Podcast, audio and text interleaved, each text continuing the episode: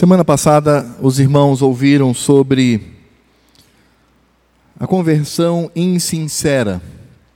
Os irmãos ouviram sobre a atitude que não consegue ultrapassar a forma, não consegue ultrapassar os gestos, a coreografia, por assim dizer, de pessoas que diziam estar se voltando ao Senhor, mas que na verdade não se voltavam.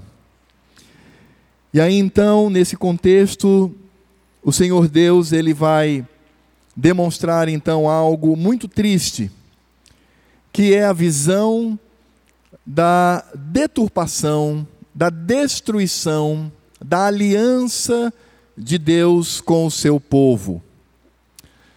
Quando nós olhamos para as Escrituras, manifestas no Velho e no Novo Testamento, nós precisamos olhar para as Escrituras pela perspectiva da aliança de Deus com o seu povo. Nós precisamos entender que todo o dilema que existe está intimamente ligado a este casamento. Por isso que Oséias ele trata como um casamento, a aliança, o pacto de Deus com o seu povo. E o que nós percebemos é, de um lado, o noivo, o marido, aquele que é fiel, aquele que tem mantido a sua fidelidade ao longo dos séculos, e temos visto, por outro lado, a noiva, a esposa, que é infiel, e a maneira como ela age. E aí nós conseguimos entender que lá no Velho Testamento, quando a esposa ela era infiel, ela era morta, ela trazia sobre si a maldição do seu erro, ela era apedrejada publicamente. E o que nós vamos encontrar aqui neste processo de Deus com o seu povo é olhando para aquela prática do apedrejamento da adúltera por causa do seu pecado nós vamos perceber que este princípio continua. Ele está no relacionamento entre Deus e o seu povo. Mas há uma diferença. A diferença é que no caso do casamento entre Cristo e a sua igreja, ele, o marido, ele, o noivo, ele, o traído, tomou sobre si a maldição. Portanto, nesse relacionamento entre Cristo e a igreja, nós não vemos a esposa, que somos nós, a igreja, trazendo sobre toda a nossa vida a maldição da traição, mas Cristo, o noivo, ele tomou sobre si esta maldição. Por isso, quando nós olhamos para um povo que conhece a Deus e que deveria estar grato ao Senhor, deveria estar grato por este procedimento de Deus. O que nós vamos encontrar, infelizmente, na época de Oséias, é um povo que se rebela contra o Senhor, que mantém cinicamente a sua religiosidade externa, a sua religiosidade de capa, a religiosidade que pode enganar as pessoas e até a si mesmo, sem, contudo, conseguir enganar ao Senhor. E o contexto político, nós já sabemos. O rei do norte estava prestes a ser invadido. Boa parte deste reino já estava tomado pelos inimigos, apenas uma região que era conhecida como a região de Efraim, ou seja, aqueles que descendiam de José do Egito, onde estava Samaria, somente esta região, Efraim, estava ainda é, vivendo uma liberdade condicionada. Por isso, todas as vezes que o livro de Oséias fala sobre Efraim, ele está falando desta região de Israel que ainda gozava de uma liberdade, embora que controlada, mas que estava prestes a perdê-la por causa do seu pecado. E nesse sentido, então, quando nós olhamos para o capítulo 7 do livro de Oséias, nós vamos descobrir aqui a revelação, o desvelar desta traição da noiva do Senhor. Porque quando nós olhamos para o capítulo 7, do verso 1 ao verso 16, nós vamos descobrir que aquela introdução, quando o Senhor diz a Oséia, vai, toma uma mulher de prostituições, casa com ela, tenha filhos ilegítimos, nós vamos entender que toda a discussão do Senhor, todo o pleito do Senhor, diz respeito a esta aliança quebrada, a esta aliança traída. Por isso, a palavra de Deus, quando fala sobre o nosso pecado e a maneira como nós agimos, e eu me lembro agora lá de Tiago, lá no Novo Testamento, quando ele nos chama de adúlteros, porque pecamos e não fazemos conta do nosso pecado diante do Senhor. E o capítulo 7 parece que vai focar isso, vai mostrar sobre esta aliança quebrada, esta aliança que foi destruída por causa do pecado e aí então nós vamos perceber que no início do capítulo 7, o Senhor Deus demonstra claramente que o seu propósito gracioso, o seu propósito da graça, o seu propósito do amor, vai se chocar com o pecado e o cinismo do povo. Há aqui um abalroar, um bater, há aqui um acidente grave, pensando naquilo que pode ocorrer entre dois automóveis que estão correndo é, para uma colisão. E o Senhor vai mostrar isso. Por isso, eu quero ler com os irmãos os verso 1 e o verso 2 do capítulo 7 de Oséias, quando o Senhor Deus mostra claramente que o seu propósito gracioso colide com a rebelião do povo. Ele diz: Quando me disponho a mudar a sorte do meu povo e a sarar a Israel, se descobre a iniquidade de Efraim. Efraim era aquela última região a ser conquistada pela Assíria, onde estava ali Samaria. Como também a maldade de Samaria, porque praticam a falsidade.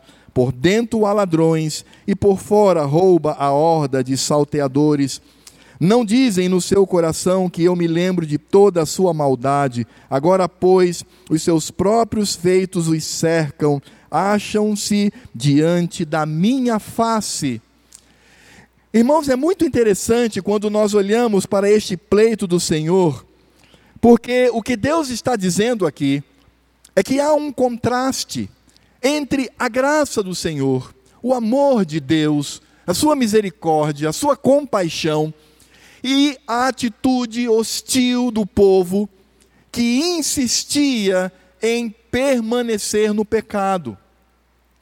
E aí nós vamos descobrir que, mais uma vez, as Escrituras nos mostram que a responsabilidade pelo meu pecado não é do Senhor, a responsabilidade pelo meu pecado não é do diabo, nós temos uma moda agora, um modismo nesse evangelicalismo brasileiro, onde agora o culpado é o diabo. Então, tratar o pecado não é tratar de arrependimento, de ir aos pés do Senhor, de reconhecer que somos maus. Não, agora é exorcismo. Então, se há uma pessoa que tem uma tendência pecaminosa, é um demônio na vida dele, vamos levar para a igreja, o pastor todo-poderoso vai exorcizá-lo e ele ficará livre disso. Ora, irmãos, eu posso afirmar, e estou convencido disto, de que se porventura o Senhor Deus eliminasse Satanás e todos os seus anjos, se o Senhor Deus eliminasse todo e qualquer espírito maligno, se ficássemos num planeta e num universo onde não existisse mais nenhum espírito, nenhum demônio, eu garanto a vocês que a terra continuaria depravada, porque a depravação não vem do diabo, ele apenas incita, ele é inimigo do Senhor, ele nos tenta, ele, ele, ele faz de tudo para que sejamos atraídos pelo pecado, mas a responsabilidade do pecado não é do diabo. Não é do Senhor todo glorioso, não é do anjo ou do arcanjo ou de quem quer que seja, a responsabilidade do pecado é minha. E se eu mesmo, solitário, vivesse num ambiente onde não houvesse nenhuma ingerência do mundo ou do diabo, eu continuaria pecando diante do Senhor. Precisamos entender isto, que tem sido tão deturpado por tanto, tantos pregadores irresponsáveis, humanistas, que querem agora tratar o homem com almofadas, e preencher o seu ego. É sempre bom quando nós transferimos as nossas responsabilidades, não é mesmo? É sempre bom pensar, ah, não sou eu, é o diabo. Oh, meu irmão, foi o diabo na minha vida. Oh, irmão, é o diabo na sua vida. Que conversa é essa? Que me permitam a expressão popular, que papo furado é este? O Senhor Deus mostra claramente: eu estou indo com a minha graça mas quando eu me aproximo de vocês, quando eu quero mudar a sorte do meu povo, a sarar Israel, se descobre a iniquidade de Efraim, como também a maldade de Samaria, se descobre que este povo, de fato, ele está pecando. E aí poderíamos aqui fazer uma pergunta doutrinária, uma pergunta teológica, uma pergunta que as Escrituras devem nos responder: ué, mas o Senhor Deus não é o Todo-Poderoso? Se ele vai lá e decide, ele não pode transformar uma vida, ele não pode mudar uma vida? Sim, isso é verdade. A soberania de Deus faz com que ele seja Senhor sobre todo o universo. Mas quando nós olhamos para o capítulo 7, Oséias não está focando a vontade soberana de Deus, a vontade decretiva de Deus, quando ele decreta e acontece. O que nós encontramos aqui é Oséias tratando o Senhor Deus falando da sua vontade preceptiva, dos seus preceitos. Esta vontade que eu posso contrariar, sim, porque quando o Senhor Deus diz não matarás, e eu de forma maldosa, começo a odiar ao meu irmão, eu já estou quebrando esse mandamento. Ou quando o Senhor Deus diz que devemos honrar pai e mãe, honrar aos mais velhos, e eu pediria para que as crianças que estão aqui presentes prestem atenção nisto, crianças, respeitar aos mais velhos é vontade de Deus. Por isso, quando não se respeita os pais, não se respeita os mais velhos, nós estamos quebrando a vontade do Senhor. A vontade do Senhor é que respeitemos, a vontade do Senhor é que não matemos, mas eu posso matar, eu posso roubar, eu posso falar mal do meu irmão, eu posso quebrar qualquer um dos mandamentos. Isso significa dizer que ao olharmos para os mandamentos do Senhor, ali nós encontramos não a vontade soberana do Senhor, porque essa ele decretou e vai acontecer, como por exemplo o dia da sua morte. O dia da sua morte vai chegar, a minha também, o meu também, o meu dia vai chegar. O nosso dia. E ninguém muda um milésimo de segundo, porque o Senhor determinou, mas nós não sabemos sobre isso não conhecemos, porque a, a, a, vontade decretiva, soberana do Senhor, ela é oculta a nós até o momento em que ela acontece. Mas a vontade preceptiva, que fala dos preceitos de Deus, que aponta para a lei do Senhor, essa eu conheço e essa eu posso quebrar. É por isso que em Deuteronômio capítulo 11, nós vamos encontrar o Senhor Deus simbolicamente colocando o povo entre dois montes. Ebal e Gerizim, e dizendo: Olha, vocês estão olhando para frente e vendo esses dois montes. Este último simboliza a bênção do Senhor. E o que é a bênção do Senhor? Quando você amar a Deus de todo o seu coração, quando você sentir prazer em cumprir a sua vontade, quando você lutar contra o pecado, então você será bem-aventurado, você estará debaixo da bênção do Senhor mas nós temos o outro monte que está do outro lado, e esse monte simboliza a maldição. E aí a pergunta é: quando eu devo perceber que estou debaixo de maldição? Mais uma vez, o movimento evangelicalista no Brasil vai dizer: não, maldição é alguém que profere contra você e você amarra em o nome do Senhor Jesus. Mentira, mentira de pecado, mentira de seres humanos que querem retirar a glória do Senhor. Toda bênção e toda maldição não vem de pessoas, nem de espíritos maus, vem do Senhor. É o Senhor o único que tem poder para amaldiçoar. E o Senhor Deus diz: aqui está o monte da maldição. E quando eu serei maldito? Quando você desobedecer quando você não amar ao Senhor, quando você der vazão aos seus pecados. Esse é o contexto que nós encontramos aqui no capítulo 7, versos 1 e 2. Deus preceituou o seu a sua lei, a sua vontade, e eles estavam quebrando, porque o homem é responsável pelo seu pecado. Encontramos isso de forma muito clara lá em Tiago, Diz: quando alguém pecar, não diga fui tentado por Deus. Quando alguém for tentado, diga Deus me tentou, porque Deus não tenta a ninguém, nem ele pode ser tentado pelo mal, mas cada um é tentado pela sua própria cobiça. Nós somos responsáveis, e isso deve gerar em nós temor diante do Senhor, devido à nossa maldade, devido à nossa tendência. Mas é interessante olhar porque a igreja, no Velho Testamento, no momento em que o povo estava reunido, eles tentavam enganar-se a si mesmo, dizendo: Ah, mas o Senhor Deus, ele talvez não saiba muito sobre o que está acontecendo. É o que eles dizem no verso 2: Não dizem no seu coração que eu me lembro de toda a sua maldade? Ou seja, eles estão dizendo aqui, o sentido da frase é: vocês não estão dizendo ao seu próprio coração, ah, o Senhor Deus não faz muita conta do que fazemos. Eu posso ter uma vida de pecado, eu posso viver tranquilamente nos prazeres da maldade, e ainda assim o Senhor, Ele me recebe, o Senhor, Ele me aceita. Mas é impressionante a figura que o Senhor coloca aqui. A figura que o Senhor coloca aqui é do cercado, é da cerca ele diz: Vocês todos estão encurralados pelo pecado de vocês. A ideia é que quanto mais o povo pecava, mais o pecado se tornava uma cerca, e essa cerca empurrava o povo para a presença do juiz todo-poderoso, santo e justo.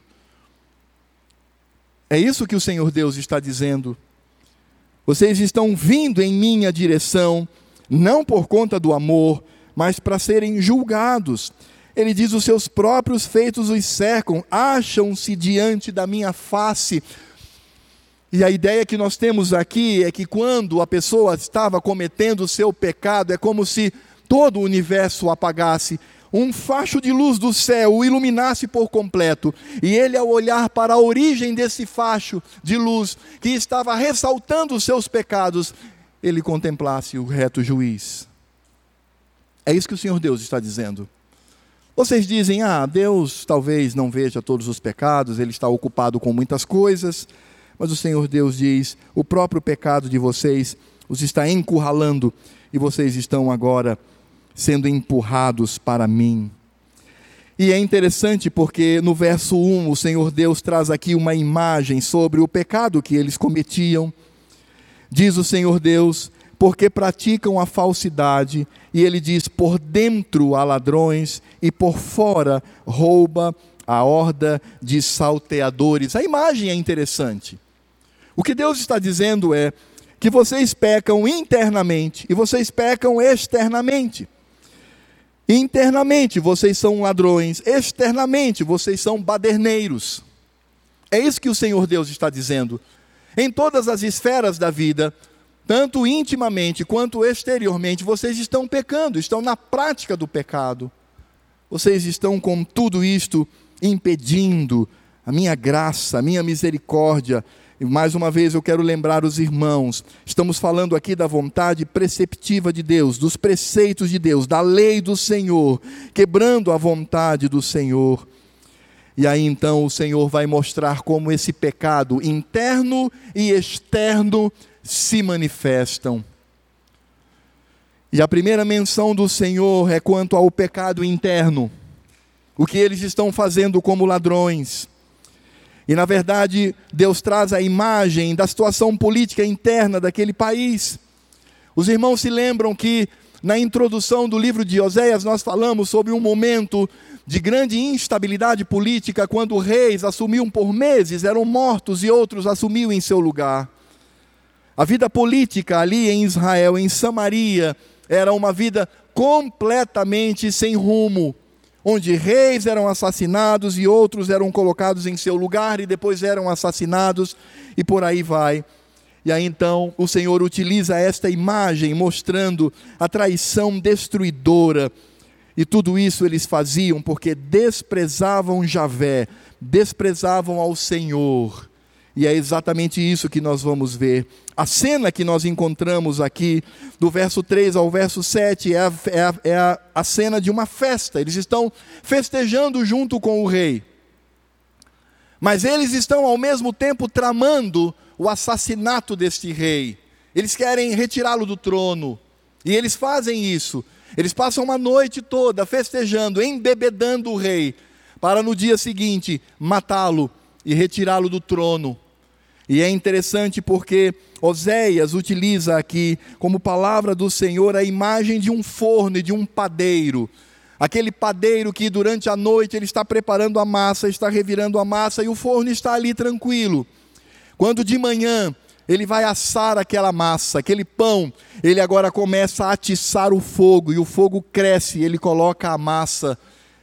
E o Senhor Deus está dizendo internamente, ou seja, no intramuros, dentro dos palácios, vocês estão fazendo isto. E vocês fazem isto porque não confiam no Senhor. Veja só o que diz do verso 3 ao verso 7 do capítulo 7. Acompanhe comigo. Com a sua malícia alegram ao rei, e com as suas mentiras aos príncipes, todos eles são adúlteros, semelhantes ao forno aceso pelo padeiro, que somente cessa de atiçar o fogo desde que sovou a massa até que seja levedada. No dia da festa do nosso rei, os príncipes se tornaram doentes com o excitamento do vinho e ele deu a mão aos escarnecedores, porque prepararam o coração como um forno, enquanto estão de espreita. Toda a noite dorme o seu furor, mas pela manhã arde como labaredas de fogo.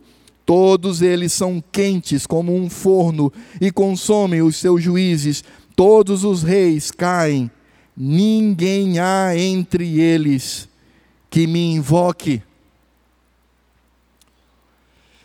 Quando o Senhor Deus lá no início disse: Eu estou com a minha graça e a minha misericórdia, mas vocês são cínicos, vocês não querem isto, vocês querem continuar nos seus pecados, e vocês têm demonstrado isso de forma interna e externa, como ladrões internamente, como baderneiros externamente.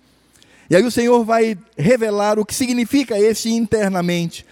E o que nós estamos encontrando aqui é a cena dessa festa, como eu disse onde claramente no verso 3 diz que eles enganam ao rei. É como se chegassem ao rei e dissessem: Rei, vamos fazer uma festa, vamos festejar juntos. E o rei, então, inadvertidamente, sem saber, diz: Vamos. E talvez o rei diga: Eu tenho o povo nas minhas mãos, eu tenho todos eles aqui, na palma da minha mão, eu posso dominá-los. E eles começam então a festejar, mas o coração daquele povo que está festejando com o rei é como do forno do padeiro que durante a noite está preparado para ter as suas chamas atiçadas para queimar o pão. No verso 5 diz então que eles embebedam o rei para que fique bêbado. E nos versos 6 e 7 eles dizem que à noite dissimulam, mas de manhã as labaredas sobem, eles matam o rei. E é interessante porque o que nós encontramos aqui é uma cena de extrema violência, desrespeito para com a autoridade, uma cena onde eles não levam em conta aquilo que o Senhor Deus tem colocado como preceito. Eles querem dar rumo à nação segundo a sua própria violência. Eles querem dar rumo à nação segundo o que eles acham que deve ser feito, e em nenhum momento eles buscam ao Senhor. Ninguém busca a Deus. Ninguém ora. Nós vamos resolver essa situação é no muque, é na espada, é na força. E quanto a Deus, ah, Deus, nós podemos continuar uma vez por semana se reunindo e cultuando lá, fingindo que estamos cultuando ao Senhor, misturando Javé com Baal, casando Javé com Anate, é, fazendo essa misturada toda dos cultos, pegando os elementos dos cultos pagãos, trazendo para o culto, dizendo que não há nenhum princípio regulador do culto. Podemos fazer isso. Agora, cultuar é uma coisa, agora resolver questões sérias, isso é outra coisa. Por isso, quando nós cultuamos ao Senhor, é ali, estamos ali buscando a Deus e tal, mas quando é uma coisa séria, nós temos que tomar uma atitude. Eles iam pela sua própria força, eles tinham violência sobre violência, e é interessante porque o Senhor Deus usa uma expressão tremenda no finalzinho do verso 7: Ninguém há entre eles que me invoque, não há um sequer que caia de joelhos reconhecendo a minha grandiosidade, reconhecendo que eu sou Deus, reconhecendo que eles estão perdidos em seus pecados e que precisam da minha graça, da minha direção. Não há um sequer. Porque eles queriam resolver os seus negócios de acordo com a sua própria inteligência. Porque o objetivo de glorificar ao Senhor em todas as coisas, isso já havia se perdido há muito. Aquele povo não estava interessado nisto. Aquele povo não estava interessado em pagar o preço para obedecer ao Senhor. Não, não, não. Aquele povo estava acostumado a viver essa miscelânea entre o mundo e a igreja, misturando o mundo e a igreja, misturando os valores do mundo com os valores da igreja, com os valores do povo de Deus. Era um povo que simplesmente tinha a Deus apenas como uma divindade religiosa, que deve, é, que requer de nós ou requererá de nós atitudes que já estamos acostumados a fazer. Mas quando é coisa séria, quando nós temos que decidir os rumos da nossa nação, quando nós temos que olhar para isso, então aí agimos. E sabe, meus irmãos, esse é o pecado da autossuficiência de uma violência que vem daqueles que não confiam em Javé, daqueles que não confiam no Senhor. E é claro que, vivenciando esta palavra, eu não pude deixar de lembrar sobre a situação em que o Brasil vive hoje. O Brasil, de fato, vive uma situação muito difícil. E os irmãos, ou pelo menos a maioria daqui, sabe a minha posição anti-PT, anti-esquerdismo, isso é uma posição minha pessoal, com base nas minhas convicções nas Escrituras. Mas, meus irmãos, o que me assusta é que eu percebo tantos crentes que têm falado, falado, falado, falado, mas não têm orado ao Senhor. Não têm dito, Senhor, manifesta a tua glória. Tu já tens manifestado a tua glória. Toda essa patifaria que se tem descoberto no Brasil tem manifestado a glória do Senhor. Tem manifestado que existe um Deus soberano, um Deus justo, que pode, pelo seu poder, mudar os rumos da nação. Mas há tantos crentes que não veem isso e acham que podem resolver no grito, podem resolver nos seus discursos. E eles colocam o problema do Brasil como um fim em si mesmo. Temos que mudar a situação do Brasil. Por quê? Ah, porque eu quero ganhar mais dinheiro. Porque eu quero que o dólar baixe. Porque eu quero que a situação melhore. E aí nós nos esquecemos, como diz o nosso, a nossa primeira pergunta do catecismo, qual é a finalidade principal do homem? A resposta é: a finalidade principal do homem é glorificar a Deus e usufruí-lo para sempre. Esquecem isto. Estão olhando apenas para o seu próprio umbigo, estão olhando para os seus negócios, estão olhando para a sua empresa, estão olhando para as suas viagens, e eles não dizem: nós temos que mudar a situação do Brasil e temos que lutar por isto. Porque o pensamento de esquerda é um pensamento que se levanta contra Cristo. E tudo que se levanta contra Cristo, venha de qualquer setor, tem que ser colocado debaixo dos pés do Senhor. O meu desejo é que em tudo isto Deus seja glorificado. Era isto que o povo lá em Samaria não estava fazendo. Por quê? Porque eles não clamavam ao Senhor não havia nenhum interesse em enaltecer ao Senhor. Então, como ladrões dentro da casa, internamente, eles estavam agindo apenas por interesses pessoais. Eles não olhavam para um rei e diziam: Este rei está ferindo a glória do meu Deus, está ferindo a glória do Senhor. Não, não, não, não, não importa. Ele pode até ferir a glória do Senhor, se ele satisfazer os meus desejos e os meus anseios políticos e econômicos, ótimo. Era isto que eles estavam fazendo, olhando somente para si, perdendo o referencial da glória do Senhor e perdendo o referencial de que tudo devemos fazer para que nos sintamos sempre súditos de um rei, porque o presidente da minha vida não é aquela senhora que está em Brasília, o presidente da minha vida é Cristo. E a Ele devo glorificar e tudo que eu escrevo, tudo que eu faço, tudo que eu deflagro, deve ser em favor do nome e da glória de Cristo. Mas aquele povo não fazia isso. Deus dizia: eles não me buscam. Eles não estão interessados, eles estão interessados em política, em estratégia econômica, mas eles não estão interessados em mim. Eles estão interessados somente neles mesmos. E aí o Senhor demonstra que, como consequência disto, ou ao lado disto, não só como ladrões internos, mas como baderneiros na rua, eles também tinham uma posição externa. E vejam só que coisa triste, porque internamente eles resolviam tudo na base da mentira, da falsidade, da traição, da violência, não buscavam ao Senhor, não confiavam no Senhor. E agora eles vão resolver as questões externas, eles vão resolver a segurança nacional, também não confiando no Senhor.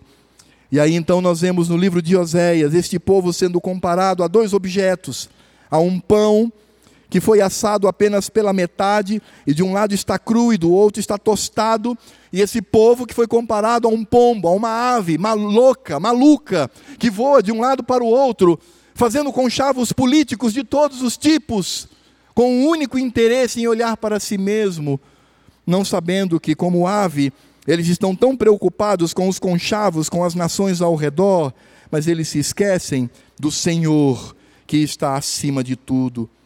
Então, esta imagem de um pão que foi assado pela metade, que depois se torna embolorado, e este pombo que voa de um lado para o outro freneticamente, nós encontramos esta imagem que vai demonstrar os pecados externos deste povo, do verso 8 ao verso 12. Diz assim Oséias: Efraim se mistura com os povos e é um pão que não foi virado. Estrangeiros lhe comem à força e ele não o sabe. Também as cãs já se espalham sobre ele e ele não o sabe. A soberba de Israel abertamente o acusa, todavia não voltam para o Senhor seu Deus, nem o buscam em tudo isto, porque Efraim é como uma pomba enganada, sem entendimento, chamam o Egito e vão para a Síria. Quando forem sobre eles, estenderei a minha rede, e como aves do céu, os farei descer, castigá-los-ei segundo o que eles têm ouvido na sua congregação. Meus irmãos, que cena triste. O Senhor Deus está dizendo que aquele povo está rompendo a cada dia com a aliança estabelecida com o Senhor por seus interesses. Se internamente eles querem dar rumos à nação pela sua própria força e violência, do lado de fora, eles não têm nenhum escrúpulo. Eles são comparados a um pão, e a ideia aqui é desse pão que foi assado e deixado sobre a chapa ou sobre a pedra quente, e o padeiro inadvertidamente o abandonou, e ele então fica tostado de um lado e cru do outro. E o Senhor diz: Este pão intragável é oferecido aos povos, e os povos começam a devorá-lo, e Israel nem sabe disto aqueles que eles têm como protetores, aqueles que eles têm como ajudadores, na verdade está consumindo, está comendo, está destruindo, e Israel não percebe que está se embranquecendo. A expressão que nós encontramos aqui sobre as cãs, quando o Senhor fala sobre, no verso 9, também as cãs já se espalham sobre ele e ele não o sabe. Essas cãs não são os cabelos brancos de um idoso, mas é o bolor, é o mofo embranquecido que começa a tomar conta deste pão. Na verdade, o que eles são é isto: eles são intragáveis para o Senhor e fazem conchavos. Estes conchavos eram para trazer segurança, porque eles não confiam no Senhor. Eles não confiam no Senhor. Mas o Senhor diz: eles são como uma ave enlouquecida, que voa para o Egito, voa para a Síria e fica nesse vai e vem, fechando os seus conchavos para se dar bem, para ter proteção. E aí vem uma palavra dura do Senhor. Eles não sabem que eu, o Senhor, eu, o Deus Todo-Poderoso, tenho reservado para eles uma rede. Eu vou laçá-los. Eu vou prendê-los. Como ave que fica desesperada em meio a uma rede, a uma armadilha, eu farei isto com eles. E meus irmãos, nós precisamos olhar para este povo no passado. Este povo que se mistura com povos, faz aliança com idólatras, quebrando o princípio daquilo que Paulo nos traz. Lá em 2 Coríntios, capítulo 6, não nos colocar em julgo desigual com o incrédulo. Eles não estavam nem aí, eles queriam era fazer conchavos e mais conchavos, fazer alianças idólatras. Por isso ele era como este pão intragável que o Senhor afastava de si e que era devorado por aqueles com quem eles faziam estas alianças com a Síria e com o Egito, dizendo: com eles estamos seguros. Eles não se voltavam para o Senhor. Por isso é tão triste, amados, quando nós olhamos para este cenário, este cenário nacional, quando encontramos pessoas que se dizem crentes e até pastores políticos que fazem esses conchavos escusos. Ou aquele crente que chega lá na Assembleia Legislativa pela sedução de um político e diz: coloque o seu nome na folha de pagamento, você não precisa trabalhar, você leva a metade, eu fico com a metade, ele vai e coloca o nome dele, porque afinal de contas ele precisa de dinheiro. Até pastores fazem isto. Eu já ouvi de uma pessoa que tem bastante autoridade nesse sentido há alguns anos, se referindo a, a um setor aqui do governo municipal, e ele falou para mim: Alfredo, tem muitos pastores nessa lista. Eu pergunto o que é isso? E cinicamente, domingo vai cantar e louvar ao Senhor, levantar as mãozinhas, fechar os olhinhos. Era isso que o povo estava fazendo no passado. Eles não confiavam mais no Senhor. Eles confiavam nas alianças, eles quebravam aliança com o Senhor e estabeleciam alianças com idólatras, com ímpios. E como uma ave voava de um lado para o outro. E mais uma vez o Senhor traz uma palavra tão triste: eles não se voltam para mim, eles não me buscam verdadeiramente, eles não têm coragem de dizer: não vamos mais fazer isto, vamos confiar no Senhor, vamos depender do Senhor. Eles não faziam mais isto confiavam não só nas suas próprias forças para dar direção às questões internas da nação, mas confiavam nos povos ao redor. No norte, a Síria, no sul, o Egito, e eles ficavam para lá e para cá, buscando sempre estas alianças. Por isso que nós encontramos aqui, meus, meus amados irmãos, é que este povo no passado era movido pela sua própria soberba, e o que Deus está dizendo é: eu vou lançar a armadilha sobre vocês. Vocês estão buscando estas alianças com estes povos e se esqueceram da aliança que travaram comigo. Não há outra saída. Na verdade, o povo estava trazendo a mão de justiça do Senhor sobre eles, o Senhor mandando os seus profetas, o Senhor mandando os seus servos para falar constantemente contra o pecado, mas eles não estavam nem aí. Eles diziam: a vida é assim, viva a vida, sigamos. Não queremos que Deus venha interferir na minha vida, porque se Deus interferir na minha vida, eu vou ter que parar de fazer essas práticas internas para decidir o rei que vai ficar. Se o Senhor Deus interferir na minha vida, eu vou ter que parar de fazer esses conchavos e confiar unicamente nele. Não estamos dispostos a isto. Não estamos dispostos a correr esse risco. E com isso eles desprezavam ao Senhor. Essas alianças escusas é porque eles não confiavam em Deus. Internamente eram ladrões, externamente eram baderneiros. Como o Senhor mesmo diz aqui, no finalzinho do verso 1. Por dentro há ladrões, por fora rouba a horda de salteadores. Eles não buscavam ao Senhor. E aí nós poderíamos perguntar: e por que o povo fazia isto? Ah, meus irmãos, aí é que vem a questão. Por que eles faziam isto? Eles faziam isto porque eles haviam decidido se afastar do Senhor. Era a ingratidão que se rebelava contra o Senhor. Eles não confiavam mais em Javé. Eles estavam se rebelando cada vez mais. E aí nós encontramos o Senhor mostrando isto, dizendo que aquele povo era como um arco defeituoso, um arco cuja corda era frouxa, ou ele estava com defeito, a ponto do guerreiro lançar a sua flecha e nunca acertar o alvo, porque eles nunca acertavam o alvo do Senhor. Do verso 13 ao verso 16, terceira e última parte desse texto, deste pleito do Senhor.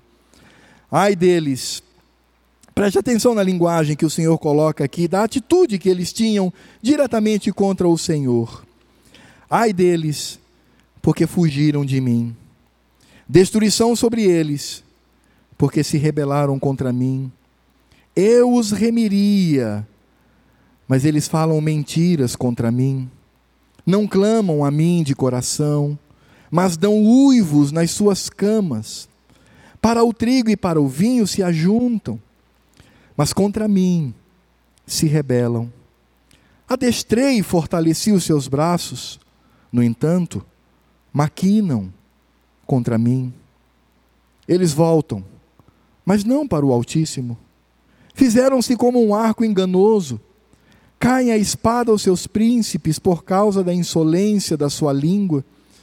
Este será o seu escárnio na terra do Egito. Irmãos, a estrutura desta palavra, do verso 8 ao verso 12, veja que coisa interessante. É a estrutura de um lamento. Até o verso 7, o Senhor está mostrando com clareza, como um juiz, dizendo: o que está acontecendo é isto. Internamente vocês querem dirigir a vida, externamente querem fazer alianças escusas. Mas agora, não é a voz de um juiz, mas a voz de um marido que foi traído por uma mulher que ele amou com todas as suas forças, ou de um pai cujo filho se rebelou contra o amor. O Senhor Deus, na verdade, está lamentando aqui. O Senhor Deus diz: ai deles, por quê? A expressão é: fugiram de mim. O significado disso é que o povo estava fugindo dos compromissos da aliança, eles não estavam dispostos a pagar o preço por amor ao Senhor. Fugiram de mim. Sobre eles vem destruição, por quê? Porque rebelaram-se contra mim, rebelaram-se contra os princípios desta aliança travada, deste pacto feito, deste casamento.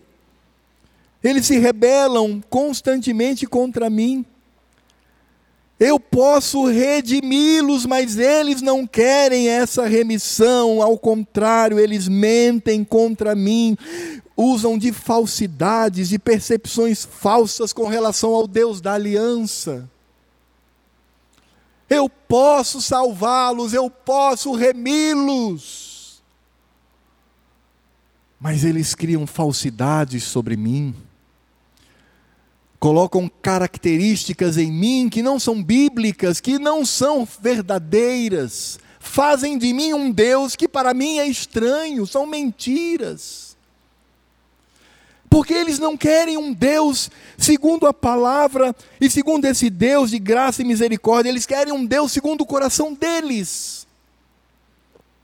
É o meu Deus com D minúsculo, e é assim que ele funciona. Eu quero remi-los, mas eles mentem contra mim. O Senhor Deus usa aqui uma expressão que agora entra nas práticas religiosas escusas daquele povo o Senhor Deus diz assim: eles não clamam a Javé, eles não clamam a mim, eles não gritam a mim, eles dão uivos nas camas. Estas camas não é a cama do quarto onde ele dormia à noite. Estas camas eram os divãs, localizados debaixo das árvores frondosas, onde eles tinham relacionamento sexual com prostitutas cultuais e ali eles urravam. Diante do Senhor clamando para Baal, para que Baal pudesse, com aquele gesto ignóbil, pecaminoso, sujo e imundo, eles clamavam a Baal, dizendo: Olha esse relacionamento sexual que te agrada, ó Baal. E eles gritavam, dizendo: Vem com a tua bênção. E o Senhor Deus diz: Eles sequer clamam a mim, mas dão uivos e gritam. Nestes ambientes, o Senhor Deus diz: eles se rebelam contra mim, eles se juntam ao redor do trigo e do vinho. E é interessante que a palavra traduzida por juntar ela também significa lacerar e também significa excitar-se. Então o que o Senhor Deus está dizendo é: eles se rebelam contra mim, eles se ajuntam, eles se laceram, cortam o seu corpo com facas, e o Senhor Deus havia proibido isso, dizendo: ninguém pode cortar o seu corpo, ninguém pode lacerar, ninguém pode fazer marcas até algumas pessoas confundem isso com tatuagem, mas, irmãos, não tem nada a ver com tatuagem. O que Deus está falando ali não é de tatuagem, é de marcas que eles faziam com punhais para rasgar o seu corpo. Senhor Deus diz assim: eles se rebelam contra mim e fazem isso insidiosamente, eles insistem nisto. O lamento do Senhor cresce quando ele diz: Adestrei fortaleci os seus braços. É como um pai que cuida do seu filhinho. O filhinho pequeno e o Senhor, então, como pai, está fortalecendo o filho. Vamos fortalecer o seu braço, vamos aprender a defesa, vamos aprender a viver. E o Senhor Deus, então, passa todo este conhecimento. Mas aí o Senhor Deus diz: tudo que eles aprenderam, eles usam e maquinam contra mim, são como flecha lançada por um arco defeituoso, enquanto eu me doei por eles, enquanto eu fiz tudo por eles, o que eu recebo em troca é que eles maquinam contra mim. Eles não se voltam para o Altíssimo, são como um arco enganoso, cuja flecha não alcança o seu alvo. E aí o Senhor Deus encerra dizendo: este será o seu escárnio na terra do Egito. Nestes em quem eles confiam, eles serão motivo de escárnio por causa da loucura do seu pecado.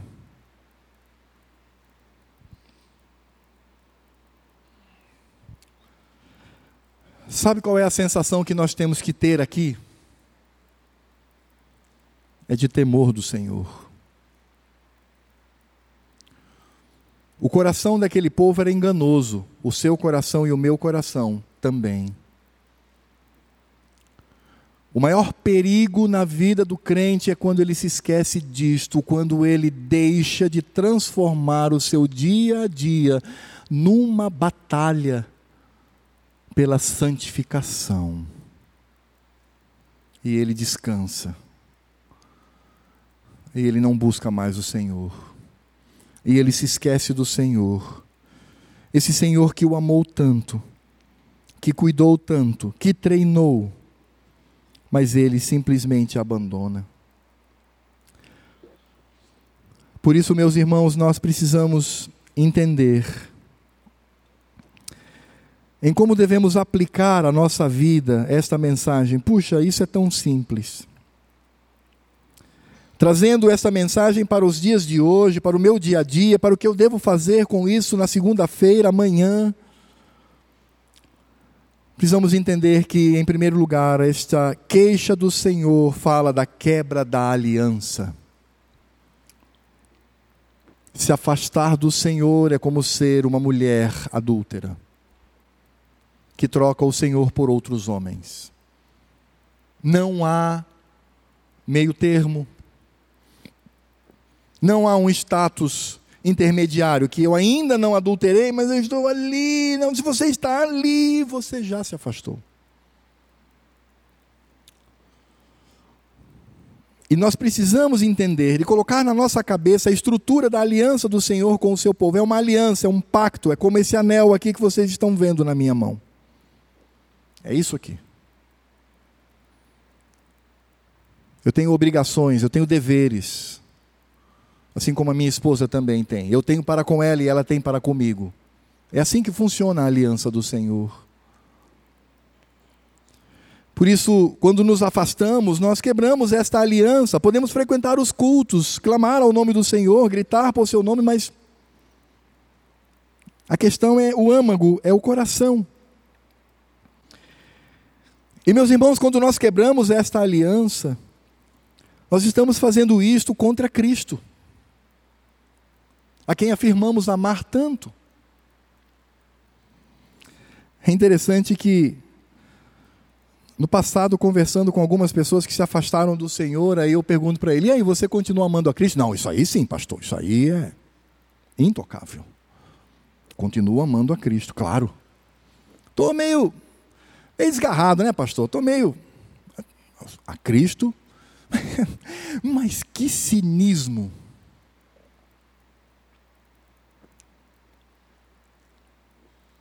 É como o cônjuge flagrado em franco adultério pelo seu outro cônjuge, e no momento em que ele é flagrado, ele olha para o seu cônjuge e diz: Não, calma, amor, eu te amo.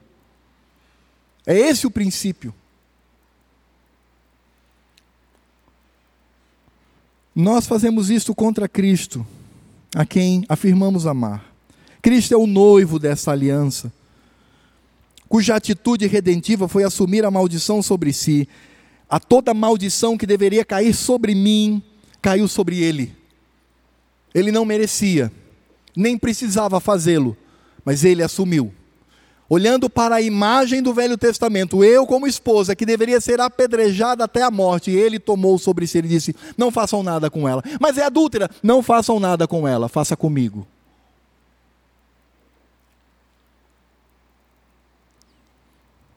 Por isso, quando nós agimos dessa forma, por experimentar esta atitude de Cristo em nós, nós atingimos o coração do Senhor.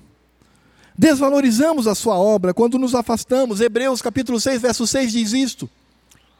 Aqueles que se afastam, eles expõem o Senhor, a ignomínia, a expressão é, eles expõem o Senhor novamente. Há uma vergonha pública. Eles envergonham a Cristo publicamente.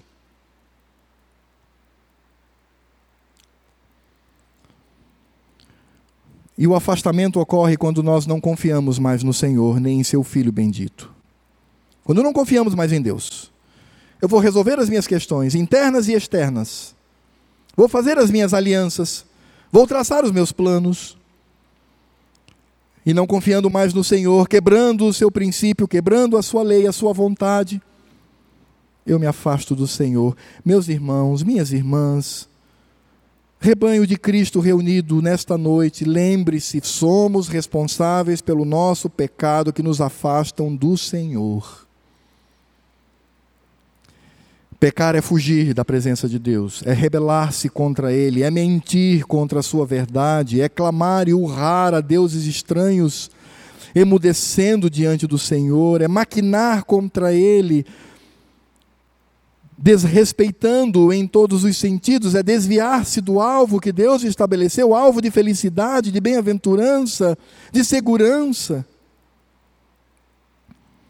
E o Senhor continua a lamentar. O Senhor diz: Quando me disponho a mudar a sorte do meu povo e a sarar a Israel, se descobre a iniquidade de Efraim, como também a maldade de Samaria.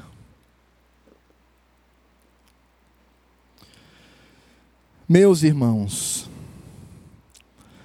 precisamos ter aquela sensação de que precisamos ainda melhorar e muito quanto à qualidade da nossa vida com Deus.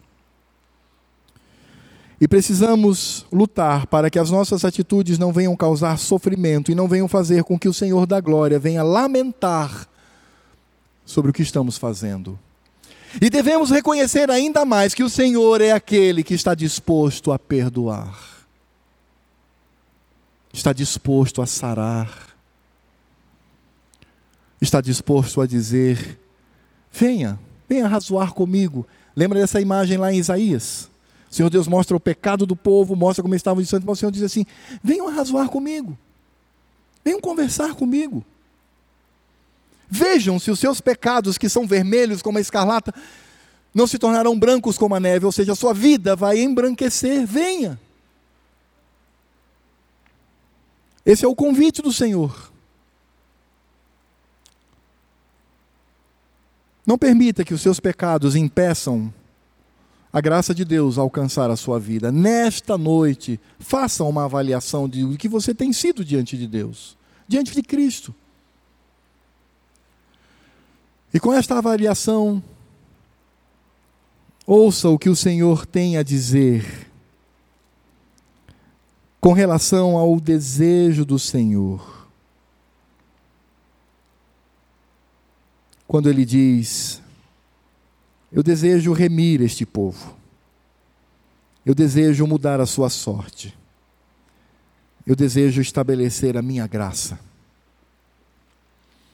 Não faça como aquele povo que era um pão mal assado, embolorado, era uma ave que voava de um lado para o outro, era como o fogo de um forno que planeja e maquinava o mal para benefício próprio. Não se esqueça do Senhor. Não cause sofrimento ao coração de Cristo. Mas nessa noite, o Senhor Deus concede a sua graça e oferece a sua misericórdia para que você possa se voltar para Deus, para que Cristo seja glorificado. Vou convidar o Serjão para vir aqui à frente e orar ao Senhor.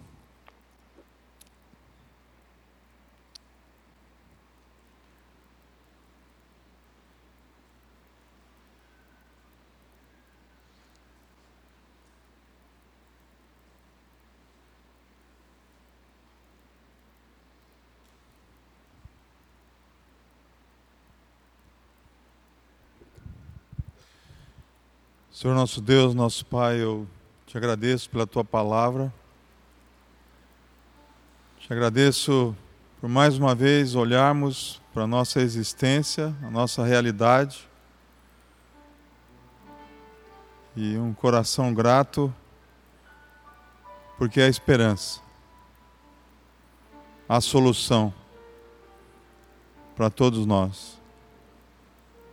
Obrigado pelos teus planos de tocar as nossas vidas para o arrependimento, para cada vez mais caminharmos numa vida de intimidade contigo e o conhecimento e a prática da tua palavra nos levam a uma vida que vale a pena.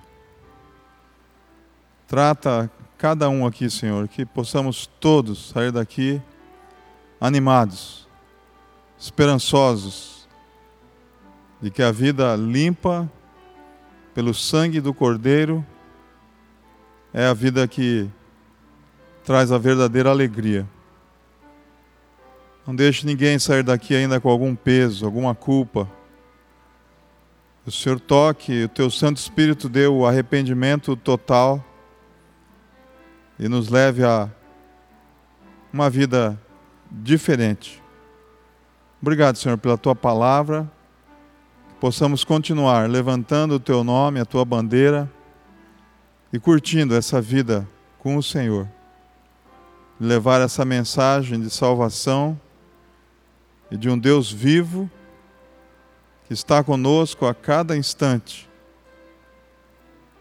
para nos conduzir pela tua mão no caminho que o Senhor já tem preparado. Cuida, Senhor, dê um o arrependimento nessa noite para todos os corações. E obrigado pelo teu perdão. Eu oro e agradeço por tudo.